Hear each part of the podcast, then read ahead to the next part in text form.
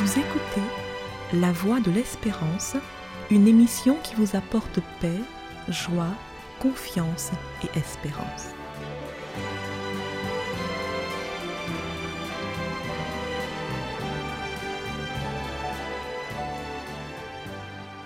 Bonjour la Guyane et bonjour à tous depuis la Guyane.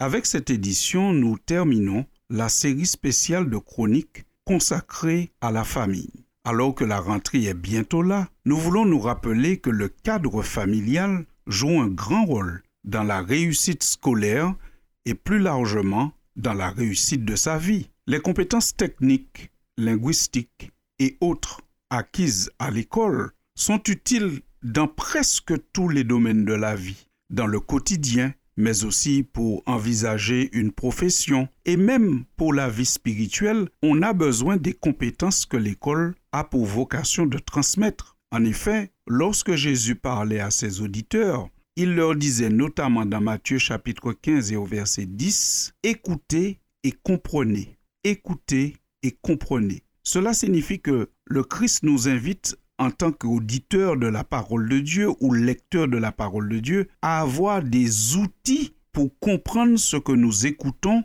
ou ce que nous lisons. Il est évident que si quelqu'un possède une bonne maîtrise de la grammaire, du vocabulaire, quelques notions de géographie, ça l'aidera forcément à comprendre lorsqu'il lit la Bible mieux que celui qui n'en aurait pas. Encore dans le livre de l'Apocalypse, la Bible dit Heureux celui qui lit et ceux qui entendent les paroles de la prophétie. La Bible nous invite donc à lire.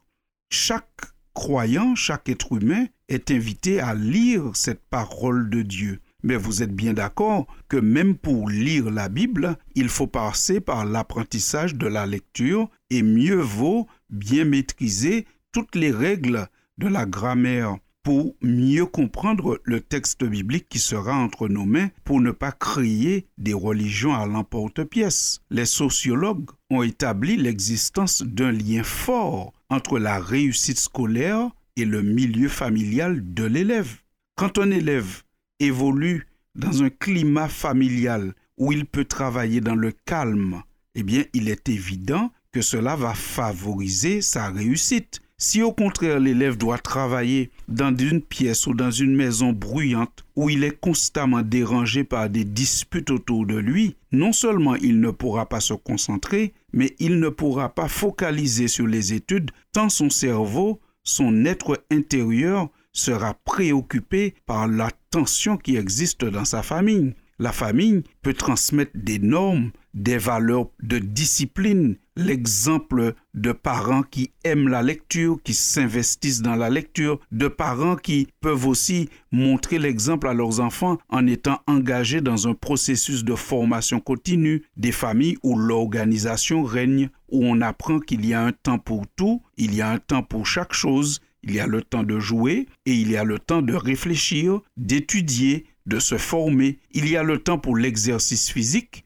Il y a le temps aussi pour exercer ses neurones. La famille joue un grand rôle pour la réussite de l'enfant parce que on sait aussi que lorsqu'un enfant va à l'école, il a besoin d'une bonne alimentation, une bonne alimentation qu'il prend en grande partie à la maison, notamment le petit déjeuner, qui est le carburant qui est donné au corps et à l'esprit le matin pour permettre à l'enfant de bien vivre sa journée à l'école. L'enfant qui grandit dans une famille équilibrée développe aussi une bonne estime de soi, parce qu'on sait très bien que lorsque nous avons une bonne estime de nous-mêmes, nous sommes mieux à même de rentrer dans un groupe, de socialiser, de participer par exemple, à une classe, on aura moins peur de parler, on aura moins peur de se tromper, parce qu'on sait que si on se trompe, ça ne veut pas dire qu'on est nul, c'est tout simplement que sur une réponse, on s'est trompé, mais on a de la valeur, on sait qui on est, on sait ce qu'on vaut pour d'autres, notamment pour ses parents, pour sa famille. Ça mettra l'enfant en confiance. Une famille peut aussi offrir un cadre de discussion, d'échange et de partage. Lorsque l'enfant revient de l'école, il sait qu'il trouve une oreille pour l'écouter, où il peut raconter sa journée, raconter peut-être ses échecs, ses succès, et un endroit où on va l'aider à se stabiliser. Alors s'il raconte des échecs, on lui dira que c'est pas le drame du siècle. Un échec sur une journée ou dans une épreuve ne veut pas dire qu'il a raté sa scolarité. On peut l'encourager. On peut aussi aider l'enfant à stabiliser lorsqu'il a des succès pour qu'il ne puisse pas être grisé par ses succès et tomber dans l'orgueil. La famille va jouer ce rôle de lui apprendre à donner au succès une place raisonnable dans sa vie pour ne pas se croire au-dessus des autres. L'école transmet normalement des valeurs qui sont utiles pour toute notre vie. Et la foi chrétienne ne peut, en cette fin de vacances et bientôt en ce début d'année scolaire, qu'encourager les familles à s'organiser, se mobiliser, consacrer du temps, de l'énergie et même des fonds, de l'argent pour aider les enfants à réussir à l'école.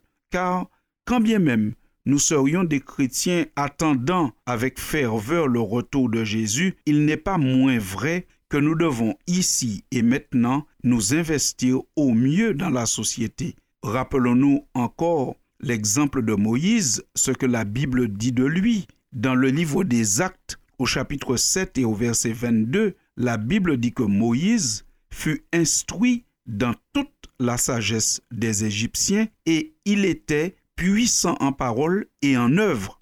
Fin de citation. Vous réalisez que la Bible met ici en relation une certaine force que Moïse avait et le fait qu'il avait été instruit dans toute la sagesse des Égyptiens ce n'était pas la seule source de la force de Moïse. Bien entendu, sa relation avec Dieu, sa soumission à Dieu était un élément important de sa force. Mais le fait qu'il avait une instruction dans les sciences, certainement dans la géométrie, nous savons que les Égyptiens maîtrisaient cet art, qu'il avait appris certainement à s'exprimer, il avait appris à organiser sa pensée. Cela lui a été très utile pour travailler comme adjoint du Seigneur. Par conséquent, chers auditeurs, toute l'équipe de La Voix de l'Espérance s'associe pour souhaiter à chaque enfant, chaque étudiant, chaque élève une bonne année scolaire avec un peu d'anticipation. Que Dieu bénisse chaque famille et que Dieu bénisse chaque élève, chaque étudiant et donne à chacun sagesse et intelligence et une bonne santé pour que l'année scolaire 2023-2024 soit une réussite. À très bientôt, chers auditeurs, et merci pour votre écoute et votre attention pendant ces deux mois où nous avons parlé de la famille. À la croisée des chemins, il nous faut faire un choix. Le grand amour de Jésus-Christ.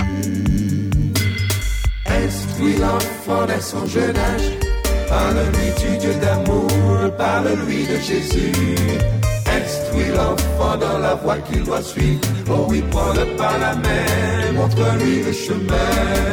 Instruis l'enfant dès son jeune âge? Parle-lui du Dieu d'amour, parle-lui de Jésus.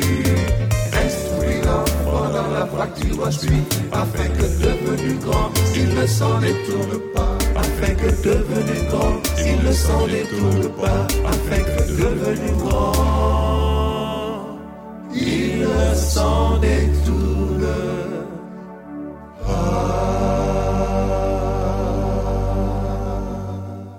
C'était La Voix de l'Espérance, une émission préparée par l'Église adventiste du septième jour. Si vous désirez avoir une copie de la causerie d'aujourd'hui, demandez-la. Elle vous sera donnée gracieusement. Écrivez à La Voix de l'Espérance, boîte postale 169 97 324 Cayenne, CEDEX ou téléphonez au 0594 25 64 26. Merci chers auditeurs et à bientôt.